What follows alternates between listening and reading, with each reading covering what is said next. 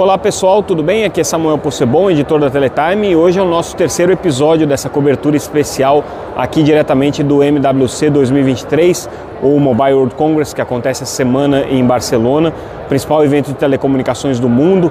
E a gente vai tratar hoje de alguns temas, algumas tendências que estão sendo colocadas aqui nesse evento que a gente é, tem visto tanto nas apresentações quanto também é, pelo interesse das operadoras que aqui estão e também pelas empresas que estão participando aqui. E uma das tendências bem fortes nesse evento tem sido o de comunicação pelas redes não terrestres, que é a comunicação direta entre dispositivos e as redes de satélite. É, é um, uma novidade que começou a ganhar é, popularidade a partir do momento em que os celulares iPhone ganharam é, a possibilidade de acessar serviços de emergência via satélite. Isso aconteceu no final do ano passado. Depois a gente teve anúncios já de algumas empresas relacionadas ao ecossistema Android para lançar também funcionalidades do mesmo tipo, então a Qualcomm já fazendo parcerias com o Google nesse sentido, a gente já vê algumas operadoras é, trabalhando com a Samsung para lançar produtos nessa linha, e o que a gente está vendo aqui são muitas operadoras de satélites presentes no evento, então a gente vê a Intelsat, a VSS, vê a Spasat e outras empresas do setor de satélites presentes aqui, mas também a gente vê alguns fornecedores tradicionais de telecomunicações fazendo parcerias com empresas de satélite. Eu queria destacar uma especificamente que tem alguns casos interessantes ali para a gente analisar e tentar entender o que, que é, é só uma tendência, o que, que é uma prova de conceito e o que pode virar é, um modelo de negócio efetivo. A Nokia, que é uma das principais empresas do setor de telecomunicações, de tecnologia para o setor de telecomunicações, esse ano está demonstrando duas coisas aqui no evento que eu chamo atenção. Uma delas é a parceria que eles têm com a NASA para colocar uma base station, colocar uma herb é, de 4G funcionando na Lua. A gente vai detalhar um pouquinho mais é, daqui a pouco esse projeto.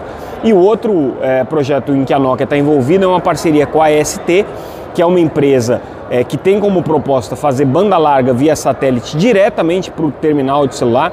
É um pouco diferente do modelo da Starlink, por exemplo, em que você faz a banda larga para uma antena de é, recepção via satélite e a partir daí você distribui por Wi-Fi.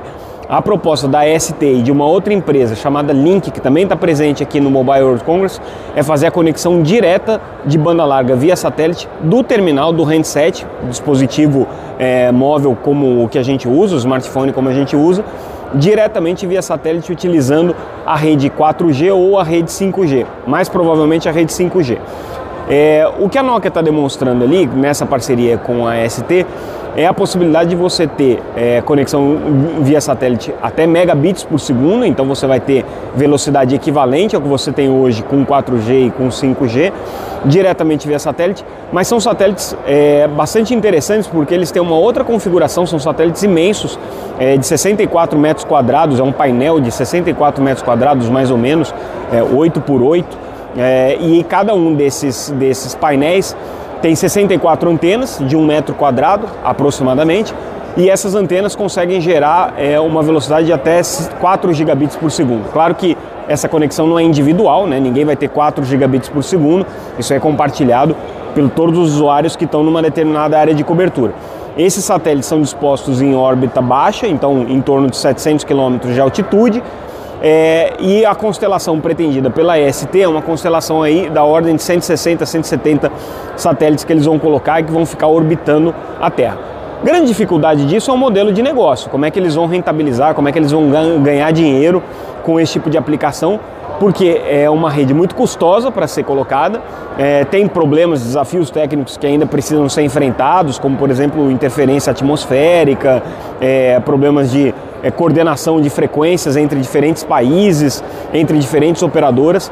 Mas aí o modelo da ST justamente prevê o compartilhamento de espectro com as operadoras parceiras. Nesse caso especificamente, eles até já anunciaram uma parceria com a TIM no Brasil, então é uma das operadoras que deve ter é, uma, uma relação direta com a ST. E aí a ideia deles é conseguir fazer essa comunicação direta via satélite. A Nokia está envolvida nesse projeto, então é, um, é uma primeira é, tentativa, uma primeira perspectiva da gente ver esse projeto acontecer. Outra que está com, com um plano parecido é a Link, é, que também está presente aqui nesse evento, é uma outra operadora nesse sentido. O outro projeto via satélite que a Nokia está é, anunciando aqui, na verdade ele já está anunciado, já é conhecido, mas ela está demonstrando já com um pouco mais de detalhes e que deve entrar em operação esse ano ainda, é uma parceria com a NASA para colocar uma Herb 4G na Lua que vai servir para testar a possibilidade de conectividade via satélite quando a NASA desenvolver é, o seu, as suas missões tripuladas para voltar a, a, a, realizar as missões tripuladas para a Lua e ali ser é, um próximo passo para eventualmente viagens a Marte. É, o grande desafio de você colocar um, uma, uma Herb 4G na Lua é que você precisa, primeiro, colocar essa Herb lá, que demanda já um grande esforço. Isso vai ser feito, a primeira vai ser colocada no segundo semestre como uma prova de conceito. Vai ser lançado pelo foguete Falcon 9 da, da, Space, da SpaceX. E aí vai ser uma herb que vai funcionar por 15 dias para eles testarem o 4G. Por que 4G? Porque essa Herb, esse satélite que vai fazer esse, essa conectividade, começou a ser projetado há, 4, há 10 anos atrás, quando só tinha 4G. Não tinha nem 5G ainda naquela época. É o tempo que você leva para planejar um projeto como esse e lançar ele. Então, daí a dificuldade de você colocar esse projeto no ar. Tem outras dificuldades também, por exemplo, a Lua é um ambiente completamente ionizado, porque ela não tem atmosfera, não tem campo magnético relevante, então é, a radiação solar ioniza a, a, a, o chão da Lua e qualquer coisa que você liga elétrica ali, se você não tiver um tratamento adequado, você frita o equipamento na hora. Né? Então, esse é um grande desafio, não tem aterramento. A única coisa fácil ali na Lua foi conseguir a liberação de espectro, porque o espectro está liberado. A Nokia até brinca, né? A gente espera não encontrar nenhuma interferência lá. É, vai operar na faixa é, de 1.7, que é mais ou menos o equivalente à faixa de 2.1 no Brasil, né, que a gente usa para 4G. Nos Estados Unidos se usa 1.7, então é essa faixa que vai ser utilizada lá. No futuro, quem sabe, vai ter demonstrações também é, de banda larga via satélite é, em 5G também, também na Lua. É uma expectativa que se tem. Então isso é uma, é uma tendência grande aqui no evento. Ontem a gente até já mencionou no podcast, teve a participação da Lockheed Martin, Lockheed Martin que é uma das grandes é, é, desenvolvedoras de tecnologia aeroespacial, procurando parcerias também para desenvolver comunicação crítica, inclusive espacial. Né? É, então esse assunto está na moda, NTN está na moda. Aí a gente fez uma entrevista com a Intelsat, que é outra grande operadora de satélite que está aqui presente no Brasil. A Intelsat traz uma abordagem um pouco diferente. O que a Intelsat fala?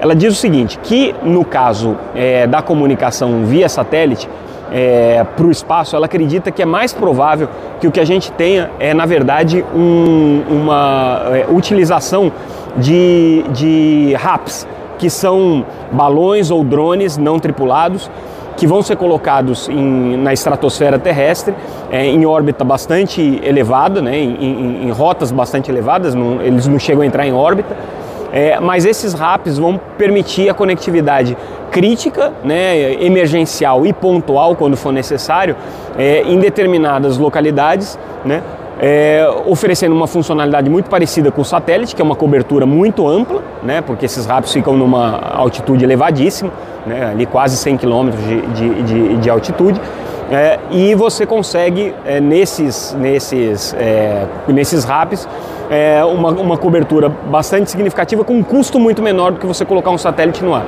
Então essa é a abordagem da Intelsat, por exemplo. O que não quer dizer que a Intelsat e outras empresas como a CES não estejam buscando negócios aqui no evento de Barcelona. Eles estão aqui, mas a, o propósito deles é um pouco diferente. É construir parcerias com as empresas de telecomunicações para fazer backhaul via satélite, então conectar as herbes 5G é, com, com satélite, esse é um propósito é oferecer conectividade embarcada, por exemplo, em aviões, e aí em parceria com as empresas de telecomunicações, os clientes das operadoras de telecomunicações que utilizam aviões, por exemplo, vão ter conectividade é, dentro das, das aeronaves. Isso já está acontecendo no Brasil, a Intelsat é parceira da TIM e oferece um serviço desse tipo nas companhias aéreas que é, tem o serviço da Google, que pertence à Intelsat. Então, essa é uma tendência que eles estão buscando. Claro que também o atendimento crítico em, em locais é, de difícil acesso. É, a Starlink não está nesse evento aqui, então é curioso porque a Starlink tinha até um plano de ser uma parceira aí das operadoras de telecomunicações, mas não, não nesse caso especificamente aqui do Mobile World Congress desse ano eles não apareceram. É, mas as empresas de satélite estão presentes aqui, você vê um grande interesse, uma grande demanda e várias empresas desenvolvendo soluções tecnológicas, já pensando nesse contexto das comunicações NTN, ou seja, as comunicações é, via satélite. Então esse é um, um, tema aí que a gente abordou bastante no nosso, na nossa cobertura desse terceiro dia do Mobile World Congress. Outro tema relevante que a gente colocou aqui no evento é, é o tema, é, voltando à questão das APIs, da abertura das APIs de rede, que foi anunciada no primeiro dia do evento. É, hoje a gente fez uma entrevista também com a Ericsson, que comentou um pouco essa tendência. E aí o presidente da Ericsson, Rodrigo Dichmann, é, para a América Latina, né, o presidente para a América Latina, ele traz é, uma, uma análise interessante. Ele diz o seguinte: isso daí abre uma possibilidade para várias empresas integradoras que vão é, juntar o desenvolvimento dessas soluções, que vão utilizar essas APIs com é, as APIs das operadoras de telecomunicações. É, inclusive, ele diz que a Ericsson, já antevendo isso, há mais de um ano, comprou a Vonad, que é uma grande integradora de APIs, desenvolvedora de APIs, justamente para fazer esse tipo de comunicação. E agora, com a perspectiva das operadoras de telecom é, atuarem de maneira é, coordenada e de maneira padronizada, ele acredita que esse mercado vai se desenvolver bastante, vai se desenvolver de, de maneira bastante relevante. A exemplo do que a gente já tinha visto a Nokia anunciar é, no pré-evento no domingo, a gente já tinha comentado isso aqui, é, também a Huawei e também é, a, a Ericsson, todas elas muito focadas também no mercado empresarial no mercado de redes privativas. Então essa é uma tendência grande entre os grandes fornecedores de telecomunicações, é explorar o segmento de redes é, privativas, que também interessa para as operadoras de satélite, tá? É, Intelsat e SES presentes aqui também querem levar soluções de conectividade para as é, empresas que têm atuações em áreas remotas e que precisam de conectividade crítica ou conectividade para suas atividades em lugares em que isso não está disponível. Então, é, o mercado de redes corporativas também é importante para eles. Né?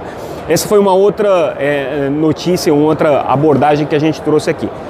Outro tema que a gente está é, explorando no nosso noticiário de hoje, tentando trazer um pouquinho mais de detalhes, é justamente nessa tendência de colaboração e aí, mapeando todos os estandes das operadoras de telecomunicações que estão presentes aqui, são várias operadoras que têm estandes próprios, que não é muito típico, né? Porque é um evento de tecnologia, as operadoras não têm muito o que demonstrar. Mas tem várias que têm estandes fazendo demonstrações. Então, Telefônica, é, a TK Telecom, é, a Orange, a Deutsche Telekom, a T-Mobile, é, a Verizon, a AT&T, tem várias empresas de telecomunicações com estandes aqui e eles estão demonstrando uma grande quantidade de serviços digitais, todos desenvolvidos em parceria.